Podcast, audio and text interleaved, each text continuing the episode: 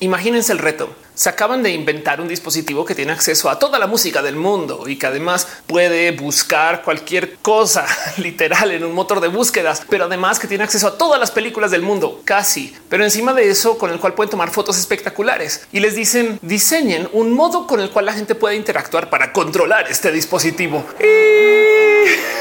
Pánico total. El dilema de las interfaces es real y existe todo un rubro de estudio y también de trabajo de gente que se dedica a tratar de optimizar el cómo como seres humanos con nuestras manotas podemos decir a la computadora qué es lo que queremos. Un campo que si ustedes trabajan en el área del diseño claramente saben de cuál estoy hablando. Esto de la usabilidad. Para rematar, hay millones de estudios en el área de la usabilidad y por supuesto que hay mucha gente que se ha sentado a pensar el cómo podemos mejorar lo que ya tenemos. Pero siempre me ha dado un poco de raro el tratar de entender el por qué, aún teniendo tecnología tan avanzada, tenemos dispositivos tan genuinamente pobres para ingresar la información a la computadora, que además son dispositivos que usamos día con día. Nada en contra de la gente que trabaja en usabilidad. Yo sé que ustedes hacen una chamba increíble, además que tienen que solucionar todo tipo de problemas porque necesitan hacer una app para un cliente y el cliente les dice quiero que sea como Tony Stark en Iron Man y ustedes así de no mames, güey, eso no se puede saber. Este video fue editado por Elisa Sonrisas, la mejor transeditora del Internet. Chequen en redes sociales como Elisa Sonrisas. Déjenle un abrazo. Pero hoy quiero futurologiar de esto porque vienen unas ciertas tecnologías que van a destrozar lo que sabemos acerca de qué es la computación. Hay cosas que son tan bonitas de imaginarse que si mero el 5 o 10 por ciento de lo que digo hoy se vuelve realidad, me voy a considerar como haber vivido en el futuro. Saben como que veo la ciencia ficción y veo estas cosas que están pasando y uh, vienen cosas chidas. Me explico. Lo que yo creo es la quizás mejor interfaz que ha podido desarrollar el ser humano para poder controlar una bestia mecánica. Es esto que tenemos en los coches o en las motos también, quizás botes, aviones. Pero si lo piensan, la interfaz vehicular, o sea, el cómo tenemos acceso a al uso de nuestro cuerpo y el cómo le podemos decir al coche qué es lo que queremos que haga es muy sensorial. Nos sentamos en un dispositivo que nos pide uso de ambas manos, es más, hasta de los dedos, no? Si vamos a hacer como ciertos tipos de cambios, encima de eso tenemos que operar un volante y entonces el volante pues tiene su debido uso, pero también tenemos a veces una palanca de cambios, pero encima de eso tenemos pedales y también, por supuesto, que hacemos uso de nuestra visión para ver el, qué es lo que está pasando en la vía, porque si lo piensan, eso no tendría que ser, o sea, como que capaz si alguien se puede haber inventado los vehículos por instrumento y luego mucho tiempo después alguien dijo, oye, si ponemos una ventana, saben como que lo damos por hecho, pero pues en cuanto a interfaces va, en últimas, el que confiemos en la visión de la gente, pues también es parte de la interfaz. Como estamos sentados o sentadas en la máquina, pues también sentimos la máquina, vibra, se mueve. Podríamos de cierto modo diagnosticar si hay una rueda que está baja de aire o si tenemos alguna como cosa que está sucediendo con el motor según el cómo se escucha, cómo se huele o no más el cómo se siente al andar. Y ya sé que los coches ultramodernos de super lujo hacen su máximo esfuerzo para podernos desconectar de lo sensorial. La idea es que tú no entiendas que afuera de tu burbuja hay un mundo, pero pues porque eso es lo que quieren recalcar estas personas millonarias de que hace la vida o algo así. pero dejando estos casos de lado, la verdad es que los coches están diseñados para hacer uso sensorial de casi que todas nuestras capacidades. Ahora, los coches no son las únicas máquinas que controlamos, no más que son máquinas que mucha gente conoce. Pero piensen ustedes que teniendo tanta tecnología para el poder interactuar con el coche, curiosamente muy poco de este paradigma llega al hogar. Tenemos en la casa unas supercomputadoras que pueden hacer cosas maravillosas, que tienen acceso a toda la información del mundo y que en los casos más extremos, gamers, por ejemplo, pues tienen muchos usos más allá de solamente la pantalla y lo que sea que nos quieren mostrar. O en el caso de la gente que trabaja con muchos datos, no en no sé, bolsa de valores y estas cosas, pues también tienen esto de las múltiples pantallas, pero que en últimas, para controlar estas grandes bestias mecánicas que tenemos en casa con tantas capacidades, no más nos dan un teclado y un ratón. Ahora no lo tomen a mal. Evidentemente, el teclado y el ratón son espectaculares, funciona muy bien, por eso es que siguen presentes, pero también son en últimas tecnologías viejas que representan no más un pequeño porcentaje de nuestro acceso sensorial y yo creo que hasta nos limitan en el cómo interactuamos con la computadora. Ya sé que hay gente que usa tablets, por ejemplo, que es otra forma de darle ingresos a la computadora y yo sé que también hay millones de modos de interactuar con la computadora aparte del teclado y el ratón, no más que esto es como lo que más se usa. Y lo digo porque es hasta un poco impresionante el hecho de que no se haya popularizado el uso de tener pedales a la hora de usar la computadora. No sé para qué, pero si lo piensan, pues que claramente que se podrían ofrecer y hay algunos productos ahí que se les da uso, pero pues si tenemos no más un tecladito y un ratón, de últimas también limitamos lo que le podemos decir a la computadora. Sobra decir que en el mundo de los celulares esta fue parte de la revolución. Hay celulares que tienen modos de interactuar con nosotros que identifican el cómo los estamos usando y por consecuencia entonces tienen todo tipo como de extra ingreso sensorial o contextual acerca del qué esperar de cada persona que está operando el teléfono. Por ejemplo, hay teléfonos que pueden distinguir si estás usando un dedo, otro de una parte del dedo o si estás operando el teléfono viendo el teléfono o escuchando el teléfono o con el teléfono en una mesa, por ejemplo. Y según el cómo tengas posicionado el teléfono, él sabe más o menos qué te interesaría ver o escuchar o decir o leer y entonces te muestra información diferente. O sea, claramente en los teléfonos hay una revolución de interfaz, pero esto también se extiende al poder entender el que significa el poder controlar un dispositivo de modos diferentes que sea que el mismo y famoso teclado y mouse. Y hay mucha gente que se ha chocado con este nuevo paradigma del cómo controlar computadoras, pero aún así el celular, por supuesto que funciona y por supuesto que cambió el cómo le hablamos al robot. Y esto quiero hablar hoy porque por consecuencia de solamente tener este tipo de tecnologías en uso, hay un sinfín de otras tecnologías que siento que o vienen o ya no llegaron, que quedan medianamente ignoradas por X o Y motivos. Existen estos desarrollos como EM Sense, que en esencia son sensores en la muñeca que tratan de detectar el cómo estamos moviendo la muñeca y el qué tipo de corrientes pasan por nuestro cuerpo. Y según eso, entonces tratan de adivinar qué estamos operando. Con un reloj que tenga un buen acelerómetro que se le pueda cambiar la resolución hay gente que ha hecho proyectos donde la computadora podría saber si tú, por ejemplo, estás operando un taladro o estás abriendo la llave o estás tocando un piano o estás llegando a la casa. Si sumamos este tipo de tecnologías con estas del contexto, entonces si lo piensan bien que podríamos diseñar, por ejemplo, chapas súper inteligentes que saben que tú eres tú porque estás usando tu reloj que se conecta por Bluetooth, pero que además tienes la mano en la posición de operar la chapa, pero que para rematar el reloj puede confirmar que estás tú tocando la chapa y que no es el reloj ahí como que lo están sosteniendo muy cerca la chapa para poderlo activar y entonces tenemos una extra capa de seguridad, porque para rematar el reloj se puede de muchos modos, pues casi casi que atar a tu celular, que lo puedes tener cerca también. Y saben como que de repente te das cuenta que tenemos una interfaz que no se está usando, porque simplemente nos ha vuelto parte como este kit de interfaces de lo que hay en los celulares. Más impresionante es la tecnología del Tesla Touch. Nada de relación con Elon Musk. Hay mucha gente que quiere llamar a sus empresas Tesla porque Nikola Tesla fue una persona chingona y vean de Prestige. Pero Tesla Touch fue un desarrollo que se hizo hace ya casi 10 años, que en esencia permite que con que tú pases tu mano encima de una superficie plana, sientas texturas. ¿Cómo le hacen? Bueno, debajo de la pantalla tienen estos pequeños que serán electrodos que te pasan tantito de toques para que tus dedos lo puedan leer como texturas diferentes. Podríamos tener una pantalla touch que nos diga dónde está el teclado y dónde está la pantalla o que nos diga en una foto una zona de agua versus una zona de arena cosas así, pero por raros motivos no se le da uso. Esto se queda atrapado en la sección de desarrollos de tecnología y ahí está. Por ejemplo, ahorita Disney lo ocupa para mostrar que lo ocupan, no hacen más. O sea, literal solo está en su canal de YouTube como mira tecnología que tenemos, seguro lo compramos, pagamos un chingo y no se va a usar Tesla Touch. Pero lo digo porque hay algo que hay que tomar en cuenta acerca de las interfaces del futuro, lo que me llama mucho la atención y es que las interfaces con las computadoras del futuro ténganlo por seguro que no van a ser teclado y ratón. Uno de los casos más evidentes que hay detrás de esto que les estoy diciendo es las nuevas aplicaciones que se le están dando a la computación en general, que en últimas, si bien sirven mucho esto del entretenimiento, hablan de cómo la computación ahora se está buscando que se ocupe por esto de lo extrasensorial. Uno de los casos más presentes ahorita de la computación es esto de la telepresencia. Ya sé que se viene hablando desde hace muchos ayeres. Si ustedes fueron a Epcot alguna vez veían como te decían que ibas a poder video hablar con alguien en Japón y el futuro por Skype. Me río, pero por culera, porque la neta, neta, sí es difícil tener una llamada internacional por video con 10 personas y que además no se caiga la cosa. la verdad es que es un logro la tecnología, pero el tema es que las videollamadas ahorita están atadas a los dispositivos que tenemos, una pantalla bidimensional, un teclado y un ratón, bocinas y un micrófono. Y entonces solamente podemos tener ciertos tipos de interacciones. Si ustedes son fans de Sheldon Cooper o el Big Bang Theory, sabrán de los robots de telepresencia, que de hecho yo he compartido espacios en oficinas con gente que los ocupa y es bien raro de ver andando por ahí, pero que en última son una oferta que nos propone que podríamos tener robots externos que nos lleven a otros lugares y que nos dejan hacer uso de esta tecnología que usamos ya de la videollamada. Entonces como que hay que comenzar a pensar en esto de la interacción con la computadora, primero tomando en cuenta que la computadora es móvil y eso yo creo que ya de entrada debería de cambiar algo de la usabilidad. Le gritas a la computadora, ya ven para acá o le puedes llamar con una app o simplemente chascas los dedos y se voltea. No sé. Hay gente que está ocupando eso de la realidad virtual para subirse a montañas rusas, que yo creo que es el invento más chido del planeta. La verdad es que yo podría dedicarme a montarme solo a montañas rusas con realidad virtual y vivir la fantasía. Por favor, alguien llévenme. Sería divertido. Ser dragón volador, no sé.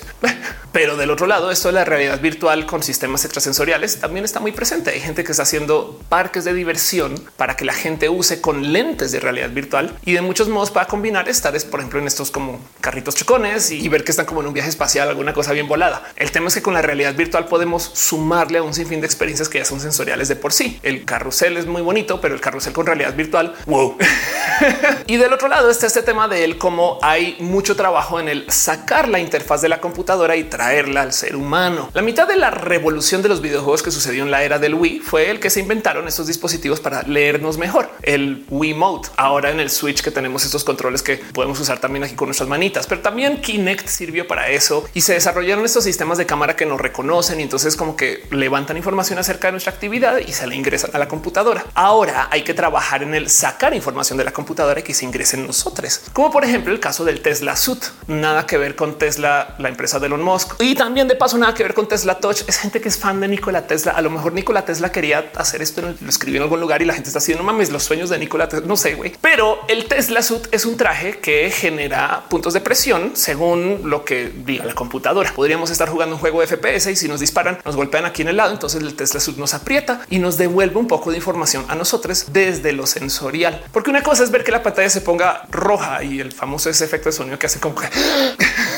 y otra cosa es que tú de verdad te muevas, te impactes, algo sientas por estar jugando un videojuego. Y entonces ahora la pregunta de la usabilidad del qué significa el sacar información de la computadora para alimentársela a un ser humano es compleja. Pero de lejos la cosa que yo creo que más nos vale cuestionarnos ahorita acerca de la usabilidad en general es el hecho de que seguimos usando pantallas bidimensionales. Sí, muy grandes y todo. O ya sé que también hay pantallas curvas, pero el punto es que la interfaz es plana de todos modos. O sea, la pantalla es curva, pero el cursor se mueve solo en un eje. Un sinfín de propuestas de nuevas pantallas holográficas que sí súper suenan a Tony Stark y medio son un poquito Tony Stark cosas, pero que en últimas funcionan y sirven para darle una capa de profundidad a las proyecciones que tenemos ahorita en nuestra computadora. Es un poco raro de vender esto porque las pantallas tridimensionales que se trataron de vender para la casa y el cine hace unos años no funcionaron muy bien. A la gente no le gustó usar lentes y las que eran sin lentes eran muy torpes. Pero el problema es que tampoco teníamos interfaces bonitas tridimensionales. Para cualquier persona que trabaje el diseño y desarrollo de proyectos en tres dimensiones, Blender o AutoCAD y estas cosas, sabrán que traducir algo tridimensional a un espacio bidimensional es a veces un dolor de cabeza. Vean estas pantallas que tienen más o menos como una pulgada o dos de profundidad, lo cual quiere decir que en esencia podríamos tener un sistema operativo tridimensional. Abran ustedes Windows o su computadora Mac y imagínense que hay capas de carpetas apiladas una encima de otra, porque así es, abres un cajonero y están unas detrás de otras. ¿Cómo le vas a decir tú al cursor que se mueva en el sistema de profundidad y no en el sistema bidimensional? Raro, ¿no? Pero no es sino asomarse por la ciencia ficción para ver que en últimas estas propuestas pueden funcionar muy bien, tener capas de información puestas una encima de otra y nada más visibilizar la que queremos visibilizar en su momento para obtener todo de una puede ser muy práctico. Ni hablar de lo que significa el tener nuevos modos de ingreso de información a la computadora que no necesariamente responden al mouse. Y entonces ahora nos queda la duda del y entonces qué funcionaría en un espacio tridimensional. He ahí el por qué quiero hacer este video. También porque me gusta nerdear y porque ustedes son personas bien chidas y entonces es un tema chido para nerdear. Roja, el abrazo de la nerd.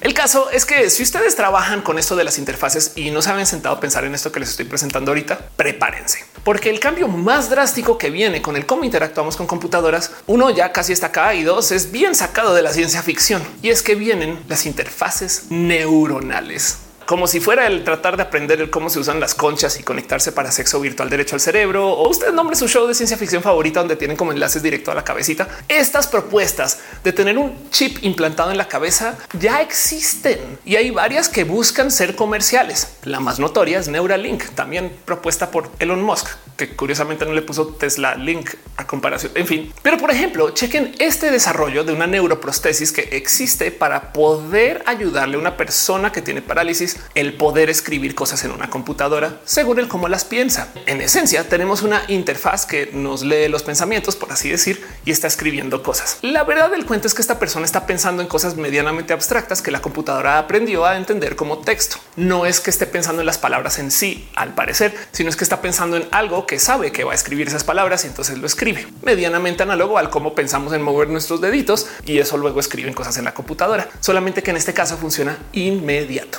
Ahora, si por algún motivo eso no les causa asombro o si se quieren asustar un poquito con las tecnologías que vienen, nomás les quiero dejar aquí este estudio de lectura de actividad neuronal para poder tratar de interpretar el que está pensando la gente. Ok, ok, ok, ya no, bueno, está bien, exageré. Este es un pequeño estudio que se publicó para demostrar el cómo podemos leer de actividad neuronal cosas que se le están mostrando a la gente desde lo visual y en esencia podríamos como medianamente tratar de leer mentes.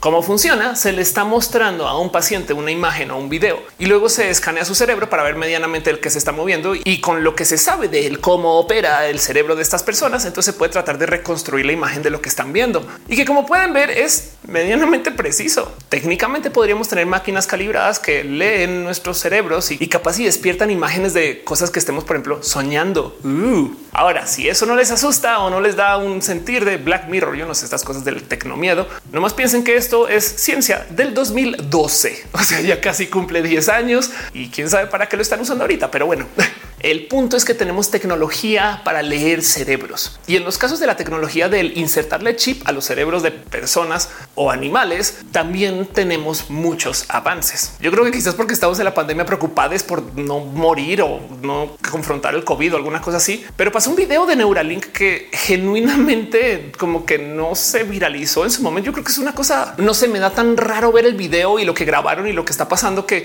hasta me asombra que no haya sido más noticia. Capaz si lo fue y yo estaba en la lela, no sé. Pero el punto es que en abril del 2021 publicaron este video de un macaco que está aprendiendo a jugar Pong con una computadora y un joystick. Ahora, este video viene de Neuralink, la tecnología que está desarrollando chips de implante cerebral que pues está también experimentando con estos animales. Y en este caso de este macaco en particular, una vez aprendió a controlar el joystick para poder jugar con la computadora, lentamente le fueron desconectando el joystick para luego quitárselo, porque dado que todavía está pensando en el cómo operar la computadora, aunque no tenga el joystick en la mano, pues con un lector cerebral eso es todo lo que se necesita. Ya sabemos el cómo opera su cerebro cuando quiere mover la palanquita a la derecha a la izquierda. Entonces ahora el solo que piense el cómo operarlo ya es suficiente. De paso, para que entiendan lo que está pasando en este video, el macaco tiene un popote enfrente, por ese popote le están alimentando comida. Esa comida es un premio cuando hace las cosas bien. Pero el punto aquí es que estamos viendo el video de un macaco que está controlando una computadora con el cerebro. Y si esto no les da como vibra rara, ahí les dejo un pensar. Y lo digo en parte por el valor del shock que puede generar esto, pero también por el lo bonito que puede ser si esto se lograra coordinar de un modo u otro. Yo creo que esto a lo mejor alguien sí lo debería estar investigando. Si es que no, ya no sé cómo que dan ganas de ir a preguntar más. Pero bueno, el punto es que tenemos por un lado un video de una persona que tiene un chip neuronal, un chip que le está leyendo su cerebro para poder extraer información y dársela a la computadora. Y tenemos del otro lado un macaco con un chip neuronal que también se le está extrayendo información y se le está alimentando a la computadora. Y entonces ahí el pensar, no tenemos entonces un camino estándar para tratar de comunicarnos con estos animales. Me la volé.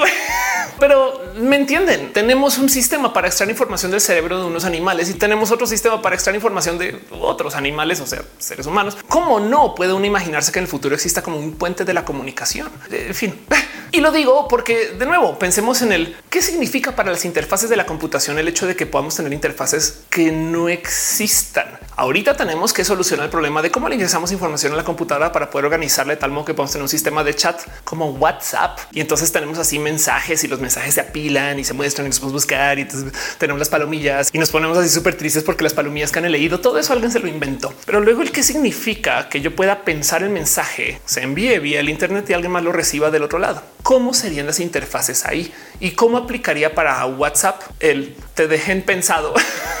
Porque además lo más impresionante de el considerar ese tipo de tecnologías de enlace neuronal directo es también tratar de entender que esto quiere decir que nos vamos a pues, mimetizar más con las computadoras. Uno de los ejemplos más notorios de esto es lo que está pasando en el mundo de la tecnología prostética. La gente que usa estas prótesis súper avanzadas que tienen también o lectores o neuronales o banditas que leen como flujos eléctricos en el brazo para tratar de interpretar qué es lo que querías hacer con la mano, aunque tu mano sea un brazo robótico puesto encima, ha hecho todo tipo de cosas raras con el que significa tener un brazo robótico que te lee de lo que tú estás pensando. Chequen, por ejemplo, este video de esta persona que optó por retirar su mano como si fuera Bill Robocop o Data en Star Trek y en vez se conectó con un chip a su mano y entonces ese chip ahora controla un sintetizador de música que tiene ahí en su habitación y por consecuencia desde su pensar puede controlar el sinte. Y les dejo ahí la duda de ¿está controlando el sintetizador o es el sintetizador? Porque si fuera su mano, así fuera mecánica, sería su mano. ¿Estamos de acuerdo? Solucionenla ustedes, grupos de tres.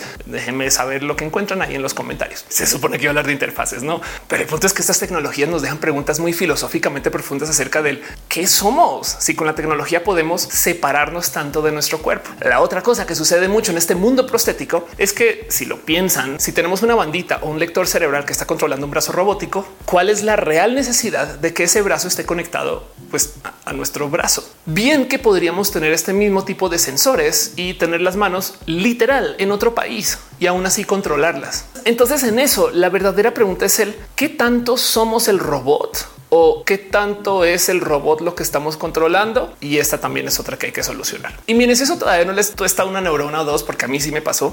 Quiero que piensen en esto. ¿Qué tanto es ustedes escribiendo en redes sociales si el 90% de lo que escriben pasa por el autocorrector? En últimas, ustedes escribieron una sartada de cosas que medio hacen sentido y la computadora redactó lo demás. Pero entonces son ustedes quienes redactaron o la computadora. Grupos de tres comentarios. En fin.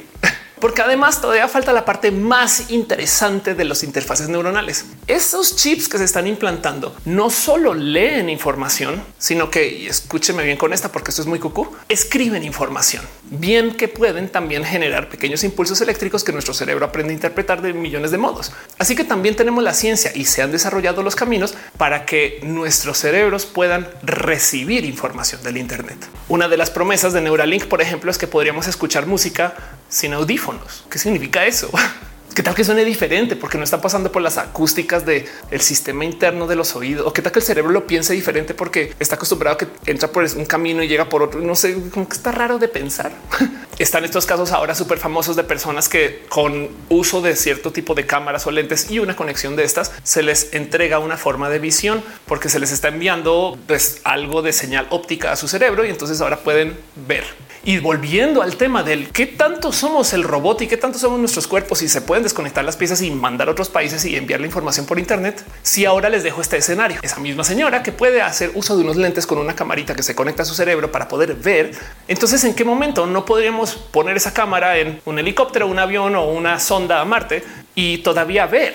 Y cuando digo ver, piensen que no es como ver en una pantalla. Para esta mujer ver es ver. O sea, sus ojos están en Marte y ella está viendo en su cerebro. Entonces, desde lo sensorial, está viendo en Marte, pero su cuerpo está en la Tierra. Denle vueltas a eso. ¿Qué tal que el futuro de nuestra exploración espacial sea el enviar robots sondas que nos devuelvan información que sea sensorial y que entonces acá la podemos como que vivir como si fueran nuestros cuerpos y la sentimos? Estamos tocando la roca de Marte, lo sentimos en nuestro cerebro, pero allá solamente hay un robot y aquí somos seres humanos. Esto no está lejos de lo que ya tenemos en tecnología presente. Saben como que, pero el motivo por el cual quería hablar de interfaces es porque hay muchas cosas que saltan o salen a luz cuando una platica de estos temas con gente que por lo general son del orden de wow, vamos a poder tener cosas como telepatía, que si lo piensan, ya las tenemos. Podemos sacar el celular y sin decir una palabrita, enviarle un mensaje a nuestra mamá en otro país telepáticamente. No más que entendemos la tecnología y por consecuencia no la vemos mágica, pero sí que lo es. No o sea, un poco de güey, no dije nada y ya le dije a mi mamá que Logan trae tacos. Saben como que el tema de que vamos a tener telepatía algún día, pues la verdad es que cae detrás del que ya la tenemos. No más que la interfaz de uso con este sistema de telepatía implica pasar por la tecnología que usamos para activarla. tenemos que desarrollar un sistema que entienda nuestros movimientos de los deditos para poderlo volver un mensaje, para poderlo enviar por el Internet, porque tenemos esos dispositivos que están colgados del teclado y el ratón o la pantalla multitouch. ¿Cómo va a ser cuando lo podamos pensar? ¿Cuál va a ser la interfaz? Si todavía no me creen con esta, les mostré un macaco que hacía uso de su cerebro para controlar Pong. Pues acá les muestro un chimpancé que usa Instagram sin problemas hagan ustedes lo que quieran con esta información de que los chimpancés pueden usar Instagram. Es muy posible que a veces al usar Instagram estemos hablando con chimpancés. Imagínense eso. Pero el punto es que la interfaz para platicar con Instagram ya es muy intuitiva. Luego lo que me pone mi cerebro a andar es el que va a pasar cuando tengamos acceso a aún más información de modos más inmediatos y que caiga directo a nuestro cerebro. De paso, hay una trampa al tener que ponernos un implante neuronal para poder tener acceso a este mundo de la tecnología. Y es que con el uso de otras tecnologías, tecnologías, capaz si le podemos dar la vuelta. Como por ejemplo, ya vienen los lentes inteligentes. Hay muchas empresas que están trabajando en esto. Yo insisto que este iba a ser el tren del mame de la tecnología del año 2022 y que no más no sucedió porque se nos atravesó una pandemia, pero que en últimas, así como un día llegaron a decir bien a los relojes inteligentes, se van a comenzar a ofrecer los lentes inteligentes que nos van a dar acceso bien hecho con buenas interfaces a mucha información. Ténganlo por seguro que alguien va a desarrollar un sistema de lectura de rostros con la cámara y búsqueda en Facebook esos rostros. Esto yo lo veo suceder, aunque no es ético, no se debería permitir, pero se los prometo que alguien va a encontrar el cómo hacer el lente jailbroken con eso. Lo veo pasar. Pero otras cosas que nos pueden dar los lentes teleprompter, qué decir en público, aunque parece que no estás leyendo nada, o el no más saber a dónde caminar, a dónde ir y sobre todo el hecho de que estos lentes no solo operan con lo que nos muestran en el lente, sino de que tienen micrófonos, cámaras y que nos pueden hablar. También hay tantito de bocinita o a veces audífonos. Entonces se prestan para tener conversaciones con dispositivos de pues, asistentes inteligentes y nos van a dejar tener acceso también a esta información por el mero decirla. En esencia, la interfaz que están prometiendo estos lentes, pues es un poco Jarvis, que no viene a ser entonces también la misma interfaz que se está prometiendo con el enlace neuronal.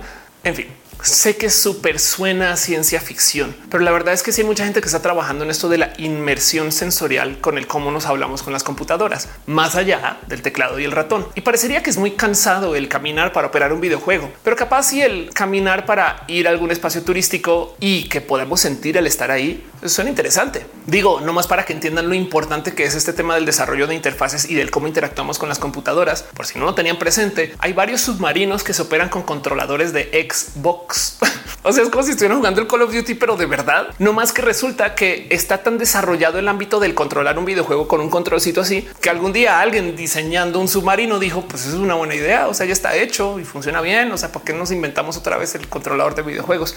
Compra a Microsoft tantos. Ahora del otro lado, me imagino estos submarinos súper caros nucleares con drift.